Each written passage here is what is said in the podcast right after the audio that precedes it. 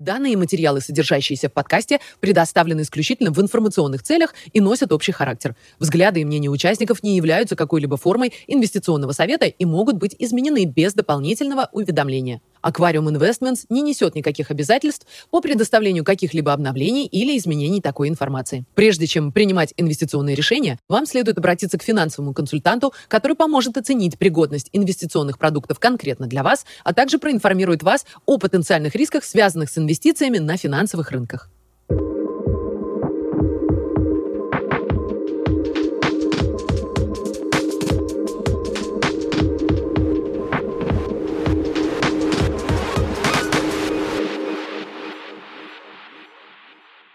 Привет всем! Сегодня 11 октября, понедельник, и мы записываем подкаст про макроэкономику. Здравствуй, Никита. Здравствуй, Паша. Ну что, начнем с событий в США. Было отложено решение по поднятию потолка долга до декабря. Оно было такое bipartisan, это решение участием э, республиканцев, то есть не только демократов. Все равно эта проблема остается, все равно ее придется решать но чуть позже. Сильно увеличился торговый дефицит в США, опять э, на своих рекордных уровнях. 73,2 миллиарда в месяц. Негативный дефицит. Наверное, главным событием э, было заседание Федерального резерва очередное, и особых изменений не было, ставку не поменяли, но Пауэлл, в принципе, дал понять, что с программы снижения QE начнется э, в ноябре, и продлится до середины 2022 года, то есть к лету 2022 года они должны закончить вообще покупку бумаг на вторичном рынке. И это говорит о том, что планируется где-то по 15 миллиардов снижения каждый месяц. Показываем здесь график от Zero Hedge, который не поленились, люди посчитали. И э, если верить, что к середине 2022 года они к этому придут, к этой идее, то по 15 миллиардов получается в месяц. Посмотрим, что еще важного. Паул сказал, что критерии для понятия ставки э, отличаются от тех, которые э, используются для решения по снижению программы QE. А, логично, хотя обе меры, они больше похожи на торможение да, экономики. А есть этот вопрос очередности, ну, можно ли, например, поднять ставку и потом снижать программу QE, и теоретически этому ничто не мешает. Но Паул прям заявил на, на этом заседании, что об этом речи не идет, и сначала будет снижаться программа QE, и потом уже они будут говорить про ставку. Много было вопросов про инфляцию, естественно, да, это такая центральная тематика сейчас, как мы увидим дальше. Его мнение было таким, что все из-за проблем в логистических цепях, что это, опять же, временные задержки, но довольно уже смешно слышать это временно, временно. Уже год мы слышим, как все временно, но потом меняется. Я думаю, что это, это частично правда, что это большая часть вот этих давлений инфляционных именно из-за проблем логистики но наверняка планы и имплементация этих планов по вакцинации тоже влияют, наверняка э, фискальные деньги, которые поступают, так называемые transfer payments, они тоже влияют на потребителя и то, как он э, себя ведет. Буквально в прошлую пятницу был э, отчет по безработице очередной, он опять был довольно вялый. Следующее заседание Федерального резерва будет в самом начале ноября. И, в принципе, вот эти данные, которые мы увидели, это последние данные перед этой встречей, как будто важная встреча, потому что они должны объявить уже формально этот план по снижению программы QE. И, в принципе, Паул в таком незавидном положении, потому что инфляция высокая, рост экономически падает – и дополнительных данных до этой встречи не будет, а он уже вроде как пообещал. В принципе, Федеральный резерв известен своими разворотами, да, то есть последний раз такое было в 2018 году с тем же Паулом, а, и тогда речь шла о снижении баланса Центробанка, да, то есть программы Ки уже какое-то время не было, они начали снижать э, баланс Центробанка. Говорилось, что это будет так просто так, так, э, так скучно, как, как будто ты смотришь, как э, сохнет краска на, на стене. Такая была красивая фраза. Рынки упали на 20%, и краска ну, как бы перестало быть так скучно на это смотреть, все, и они развернулись полностью. И, конечно же, вот план э, администрации по вакцинации, да, то, что, например, в этом отчете, который, который был довольно разочаровывающим, всего 194 тысячи рабочих мест новых добавили, ждали полмиллиона. И до этого, я напомню, рассказывалось про миллион в месяц. Эм, ну, то есть мы даже не близко к этим цифрам, которые нужны для восстановления вот этой занятости. Если посмотреть на этот отчет, больше всего у людей ушло из э, госсектора, из образования. И я думаю, что это напрямую связано с вакцинацией обязательной, да, и просто люди э, выбирают этого не делать и уходят с работы. Многие просто боятся вируса, я думаю, потому что постоянно, э, ну, как бы в прессе не уходит вот это накал, скажем, про, про то, какой страшный вирус, я думаю, это тоже многих останавливает. Но что интересно, рост стоимости активов, прежде всего акций и недвижимости, и я думаю, что то, что произошло с марта, ну, переоценка довольно драматичная, там, в разы. И я думаю, что многие, которые сомневались, ну, в той они работе, э, тем занимаются, чем должны или нет, они просто посмотрели на эти доходы, их взяли и ушли работать, или бизнес какой-то э, свой начали, небольшой или большой, не знаю. А, но это тоже наверняка влияет. Ну, вот здесь я еще раз показываю этот non-farm payrolls – это в миллионах, э, это ну, как бы общие цифры, но э, видно, что восстановление очень медленное, да, то есть непонятно, как лечить. А, но в прошлый раз мы говорили про то, что заканчиваются вот эти пособия по пандемии, они действительно закончились. На этом графике видно, как они ну, буквально рухнули на почти 7 миллионов Э, вот этих пособий. Но вот это самый главный, наверное, вопрос для занятости. Пойдут эти люди, которые перестали получать эти пособия, работать или не пойдут? Трудно сказать. Работа есть, да, вот здесь мы видим э, вакансии, они на своих рекордах. Довольно большой лаг в этих данных, мы, мы здесь видим за июль цифры, но 11 миллионов вакансий есть. А, в экономике американской. Ну, их почему-то не берут, эти вакансии.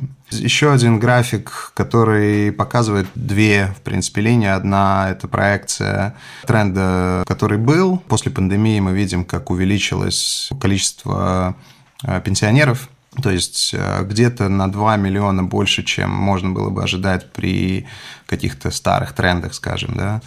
Я думаю, что эти люди уже вряд ли вернутся в рабочую силу, да, вот эту общую. Также интересно, что растут зарплаты. Особенно среди молодых быстро растут зарплаты. А, как мы видим здесь, это графика Double Line и Atlanta Fed. Еще раз можем посмотреть на график, который каждый раз смотрим. Это доходы, сбережения и розничные продажи. Ну и видим, э, немножко подрастают доходы, это оранжевая линия. И стагнируют розничные продажи и сбережения на своих минимумах. Мне кажется, эти все вещи такие связаны, и от этого много чего зависит. Опять же, вот этот план Байдена на 3,5 триллиона, вот насколько он приведет э, к трансфер payments этим, и до сих пор непонятно, как это будет все. Довольно был неприятный этот отчет. Реакция рынка была не очень большая. Я бы просто обратил внимание на то, что это происходит, что вот эти проблемы и дисбалансы на рынке труда, они происходят параллельно с э, падением э, экономической активности, экономического роста. Здесь мы видим график, на котором десятилетний break-evens – американские, и прогноз Atlanta Fed по ВВП, да, здесь за третий квартал мы видим этот прогноз, и он упал до 1,3%. Многие уже заговорили о том, что мы стоим на пороге рецессии очередной. В реальном смысле 1,3 рост при инфляции 5, ну, это, это не рост. Учитывая то, что мы видим спад, денег пока не видно дополнительных, работать люди пока не идут, а, ну, неудивительно, цены растут, да, то есть то, то, о чем мы тоже говорили много раз. А, неудивительно, что потребитель американский не очень рад, и вот опять мы смотрим на Consumer Confidence и Мичиган, они остаются на своих а, локальных низах, не особо восстанавливаются. При том, что потребительские ожидания инфляции, это следующий график, они на своих пиках, да, вот на следующий год они 5,1. С инфляцией тоже, ну, как бы ничего су- супер интересного не происходило в этом смысле. Потребительская инфляция не так сильно росла, Owners Equivalent Trend, о котором мы говорили, тоже она потихоньку подрастает, но пока мы не видим э, этих влияний, я думаю, что они будут. Еще один график от Double Line – Э, показывает связь между ценой на аренду и доступностью помещений для аренды. И ну, ясно, что эта связь инверсивная, да, то есть чем, э, чем меньше того, чего ты можешь снять, тем дороже цена. Э, и также видим недостачу недвижимости, которая выставлена на продажу, да, то есть э, тоже мы на в принципе, своих исторических низах. Не так много как бы есть того, что купить. В принципе, мне кажется, вот этот график от Deutsche Bank показывает что происходит. Мы видим очень большие сюрпризы в инфляционной стороне и такие же негативные сюрпризы с точки зрения роста экономического.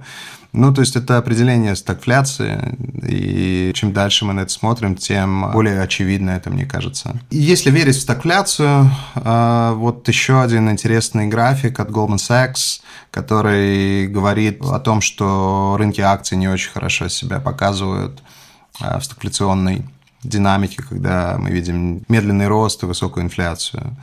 То есть минус 2,1 э, процента в квартал в периоды вот стагфляционные. Да, поэтому я думаю, что, конечно, не очень рады аналитики Уолл-стрит тому, что происходит. И опять же, э, возвращаясь э, к дилемме Феда, это все проблема, потому что если они решат, что тейпер надо делать, или там еще и ставку, например, поднимут, то они это будут делать и вот эту монетарную стимуляцию уменьшать в момент, когда экономика замедляется. И вопрос, насколько это вообще поможет бороться с инфляцией, потому что я не думаю, что монетарная политика – это единственная причина, почему мы видим эти инфляционные давления. Скорее, скорее наоборот. Скорее, это фискальные вещи, скорее, рост цен на энергетику, supply chains, да, вот эти проблемы в логистических цепочках, они не имеют отношения к монетарной экономике. Мой товарищ сказал, э, нефть напечатать нельзя. Да, то есть... И, конечно, последние пару недель разговоры были про э, рост цен на газ, особенно в Европе. У всего этого, этого такой политический подтекст, логичный, в принципе, да. И да, вот здесь мы видим цены на газ в Германии, Голландии и Франции. Немножечко мы отошли вот с этих пиков э, экспонентных. Но мы все равно очень высоко, то есть эм, в 4 раза, в 5 раз э, выше, чем год назад. Не похоже, что эта проблема будет решаться, э, ну, быстро, по крайней мере. И главное, это не только газ, там многие пытаются найти какие-то теории конспирации в этом. На самом деле вся энергетика растет. А вот цены на уголь в Европе очень похожа динамика, не так, э, может быть, сильно в процентах он отрос. Ну, очень похожий график. Я сомневаюсь, что есть какая-то геополитическая причина за этим всем. Скорее, это годы недоинвестиций, слепая вера в зеленую энергетику, может быть, да, которая не, не такая зеленая. Самое главное, что компании не инвестировали, да. А повлияли ли как-то проблемы с поставкой российского газа на эти цены? Что были а... основные факторы? Ну, якобы факторов несколько. Один из них – это отсутствие запасов после прошлой зимы, которая вдруг оказалась, что была очень холодная. Я лично не заметил это. А, но с запасами проблема, а, в хранилищах нехватка.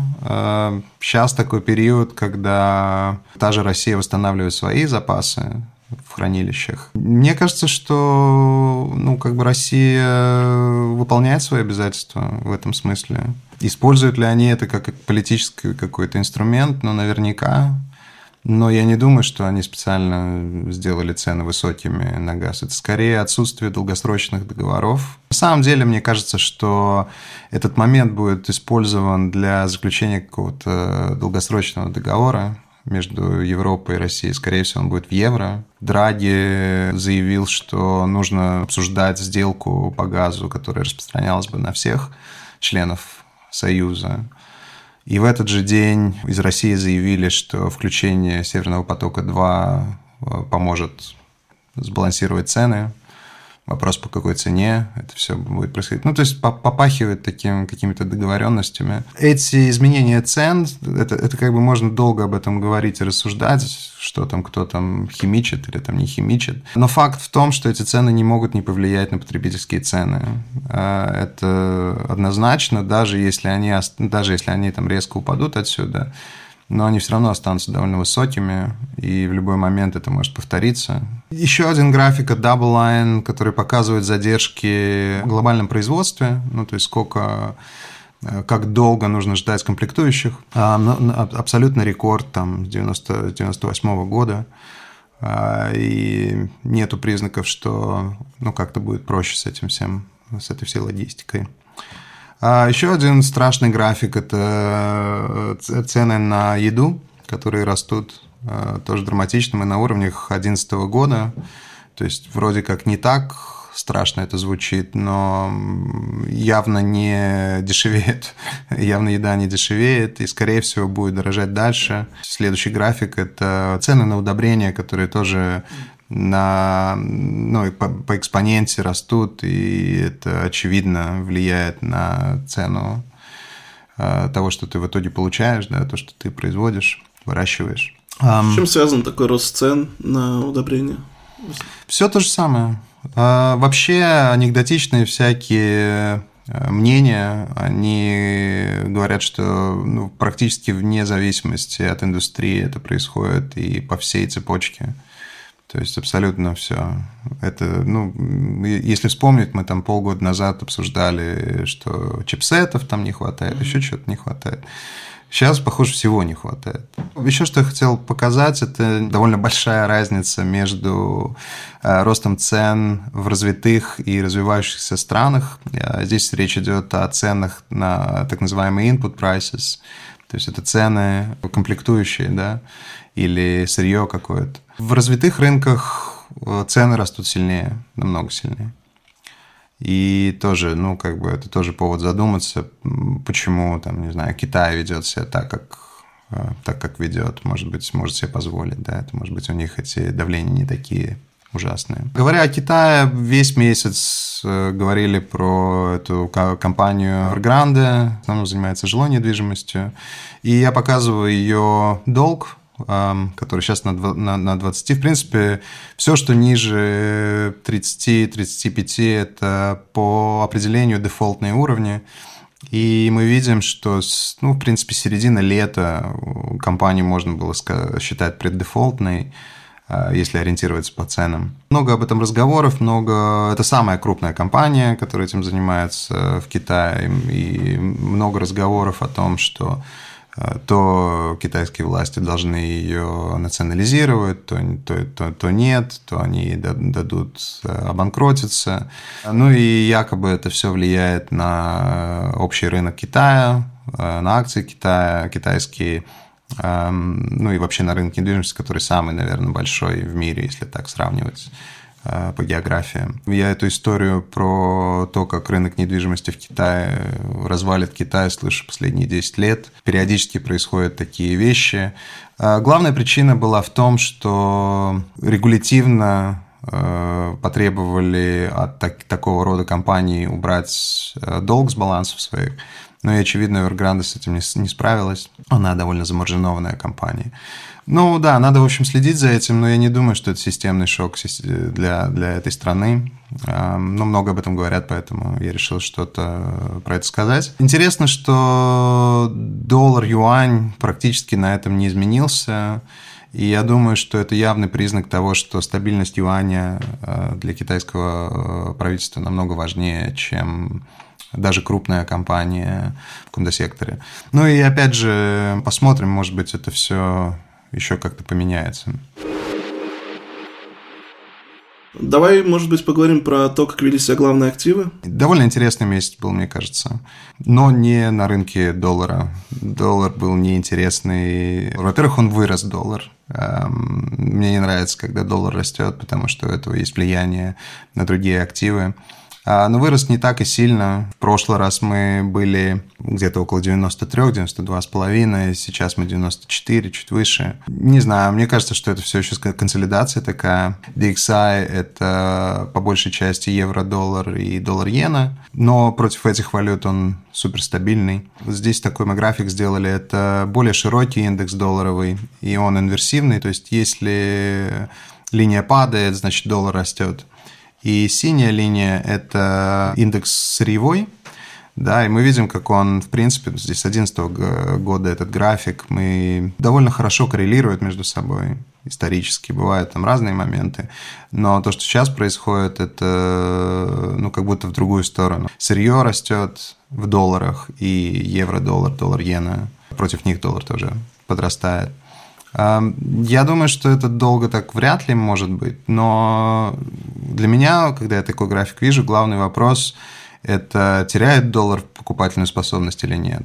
И мне кажется, очевидно, что теряет, а другие валюты просто теряют быстрее. Но люди, мне кажется, забывают, что сырье остается сырьем, ну, то есть бочка нефти – это бочка нефти, и вопрос, сколько нужно долларов отдать, чтобы эту бочку нефти тебе привезли, да, и во дворе оставили.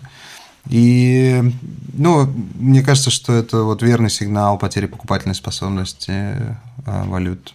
Нефть перелезла 80, сегодня с утра было 81,5, по-моему, WTI. Как, в принципе, мы и говорили, консолидация это закончилась очередным ростом. Судя по этому графику, в принципе, ничего его этот рынок не останавливает. Хороший момент посмотреть на нефть и десятилетку. Тоже мы говорили о том, что они обычно коррелируют, обычно ходят вместе, и был вот этот момент, когда ставка по десятилетке падала, а нефть росла. Но теперь они оба растут, и десятилетка, и нефть, и, наверное, это признак того, что рынок ну, осознает, что вот эти временные инфляции, что она не такая временная. Потому что для вот этих давлений Э, рост цен на энергетику – это, наверное, самое такое неприятное, что могло бы произойти. То, о чем мы говорили э, про это, есть такое, такое, такие управляющие Crescent Capital, и они показывают вот то, о чем мы говорили, насколько недоинвестирована сама индустрия нефти, нефти и газа, как, как мало вкладывали в CAPEX и исследования каких-то резервов в производство. То есть эм, быстро не получится, в общем, вернуть эти мощности обратно, я так скажу. В Америке, мне кажется, даже регулятивно это невозможно, потому что с приходом Байдена вот все эти зеленые вещи, они приобрели ну, такой обязательный характер, скажем, да, очень дорого эм, добывать нефть. Растущие ставки не помогают IT-сектору. Э, Много раз это повторяли. Явная связь, активы с длинной дюрацией, рост ставки дальний для них проблема. Все упало за месяц, эм, особенно в Facebook. Эм, не знаю, это связано с тем, что у них были какие-то перебои, что там нельзя было открыть Facebook какое-то время или нет. Эм, трудно мне сказать, но хуже всех она себя ведет, минус 14% э, за этот месяц с начала сентября. Опять начинает value обгонять growth, логично. Стипенер рост ставок, скорее всего, говорит о том, что value стоки более интересны. Опять же, энергетика – это классический value сток. И, как я и говорил, это одно из нем, одна из немногих индустрий, которая э, неплохо перформирует в стагфляционном каком-то сценарии, если в это верить. Немножко лучше выглядят китайские акции. Была информация о том, что Чарли Мангер э, купил Alibaba – Чарли Мангер – это друг и товарищ Уоррена Баффета, э, его компаньон. Но купили они это не в Беркшир, ну, то есть купил э, Мангер это не в Беркшир, а в другой компании, которая, где управляет вот этим фондом инвестиционным. Но, тем не менее, э, много об этом разговоров, потому что ну, он такой классический американский инвестор, и на фоне криков о том, что Китай враг, и ну, надо с ним бороться. Чарли спокойненько покупает упавшую Алибаба. довольно, довольно интересно. Но в любом случае, за этот месяц мы ниже, но совсем немного, намного меньше, чем NASDAQ, например. И очень похоже на какую-то какую базу да, в этом всем. Кажется, что надо следить за этим дальше. РТС э, идеальный шторм для российских акций. Растет все абсолютно, не только «Газпром», не только «Роснефть», не только энергетические компании. Очень сильно выросла «Алроса». 35, по-моему, процентов с начала года прирост РТС. Эм, да, тоже смотришь на этот график, но не, не видно, э, где, за что зацепиться и где остановиться. Э, наверное, все зависит от цен на энергетику прежде всего. Э, на этом же фоне подрастает рубль, мы выше, чем середина лета. Чисто технически при дальнейшем росте цены на нефть, например, мы можем достаточно резко э, вырасти до 70 долларов. Но я бы отметил как бы стабильность рубля и дополнительные э, доходности в рубле, потому что ставки выше, дивиденды компании российские платят выше. Мне кажется, что логично, что рубль крепнет. Сколько ему дадут укрепнуть, вопрос, да, потому что ну, непонятно, насколько это хорошо для экономики. Но пока выглядит довольно сильно. Золото никак не отреагировало на вот эти данные по безработице и вообще ухудшение данных. Так мы и стоим между 1700 и 1800. Серебро тоже все никак не может восстановиться, да, около 22,5. И для нас это, конечно, не очень хорошо. А, но наш следующий уровень, который мы, при котором мы планируем что-то делать, это ближе к 20, 20, 20 с половиной за унцию. А, почему? Потому что мы а, для ряда клиентов продавали пут-опционы на полтора года вперед при страйке 24 и получили за это 3,5 где-то доллара. То есть у нас через полтора года худший сценарий – это вход по 20,5. Ну и если мы так низко упадем, то, наверное, это тот уровень, где можно опять задуматься о похожей сделке. Но серебро, конечно, разочаровывает на фоне всех остальных сырьевых рынков и металлов. Трудно это мне объяснить, но никто не говорил, что будет просто. Соотношение золото-серебро где-то около средних, никакой там ярко выраженной динамики нету пока что. Мне кажется, что серебро будет лидировать в любом случае, если мы увидим вот этот на, на фоне этого стипенера и роста сырьевых а, рынков рост там, я думаю, что серебро должно быстрее расти. Очень сильно поменялись американские ставки на, на дальнем конце, в том числе, ну вот начиная от пятилетних до 30-летних, довольно сильно вырос дальний конец. И мы говорим про 20-30 базисов, то есть давно такого не было, и для меня это все понятно, в принципе, ожидаемо по большому счету. Довольно сильный был рост э, вот этих ставок, и это логично, если верить в то, что опять мы, опять рынок начинает понимать, что мы в рефляционной вот этой всей динамике.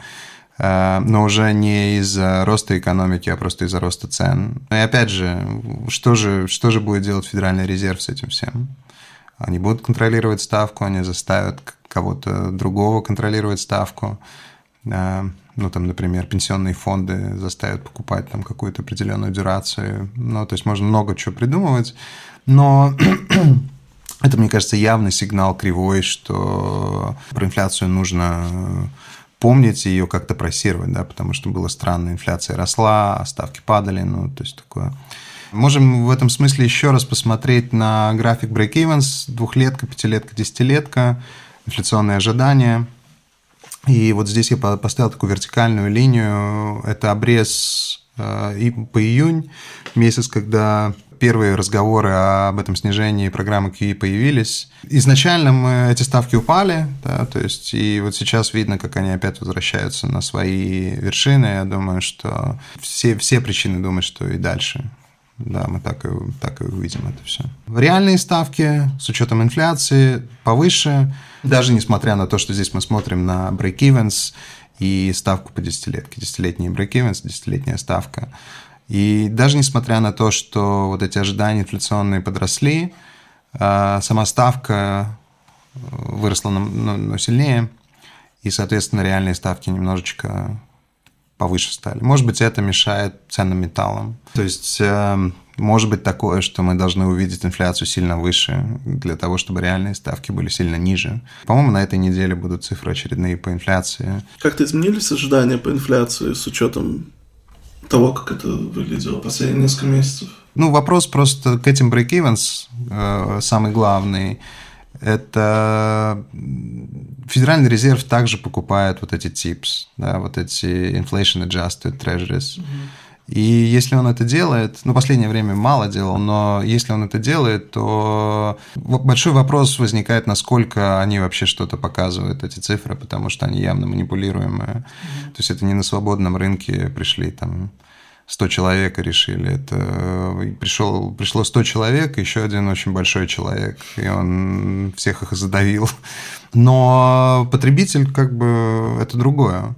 И вот этот график потребительских ожиданий инфляции, он как раз э, более правдивый, потому что это просто опросы потребителей, что они ждут.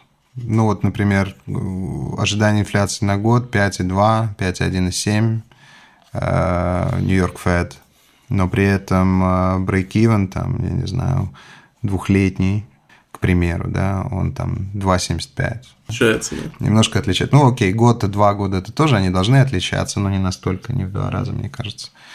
Потому что в этом, ну, то есть ты, по сути, говоришь, что вот сейчас будет 5%, а в следующем году будет там 0. Или там сколько? Ну, 0, да, получается. Но так точно не будет.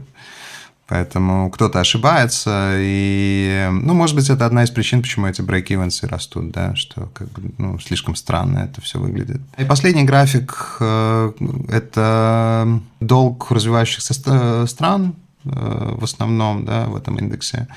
И мы упали с, с абсолютного этого пика, но я бы не сказал, что драматично упали. Логично, что растущая ставка и не падающий доллар одновременно – Э, не помогают развивающимся рынкам. Но опять же наш тезис в том, что доллар должен переоцениться не только против нефти, но и против э, других валют. Да, я думаю, что ну, вряд ли это какой-то разворот в этом смысле. Основные позиции. Сильно выделяется РТС э, за месяц, очередные 8%.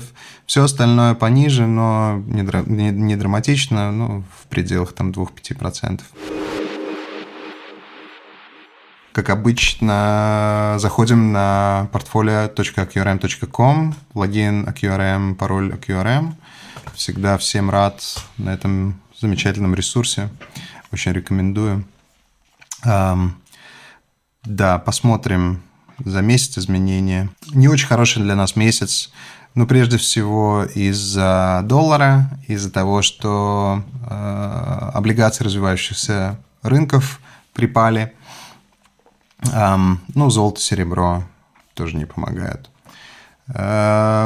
Из плюсов это Россия и все, что с этим связано. Мне кажется, что сильно наши портфели могут вырасти только при значительной переоценке доллара. Да, то есть и вопрос когда она может быть сложной. Есть два, в принципе, сценария. Один сценарий – это Федеральный резерв идет по тому пути, который я озвучил, то есть они начинают понемножку снижать вот эти монетарные вещи, и это, скорее всего, не очень позитивно для рынков, и потому что мы, ну, то, что все, что мы обсуждали, вот эти спад э, экономического роста и так далее, инфляция, занятость, все эти вещи. Ну, то есть, скорее всего, у этого есть какие-то рецессионные последствия, и вопрос просто, при каком уровне падения рынка им придется опять вернуть все эти программы. Ничего мы особо не меняли, э, если говорить про пропорции, скажем, классов активов.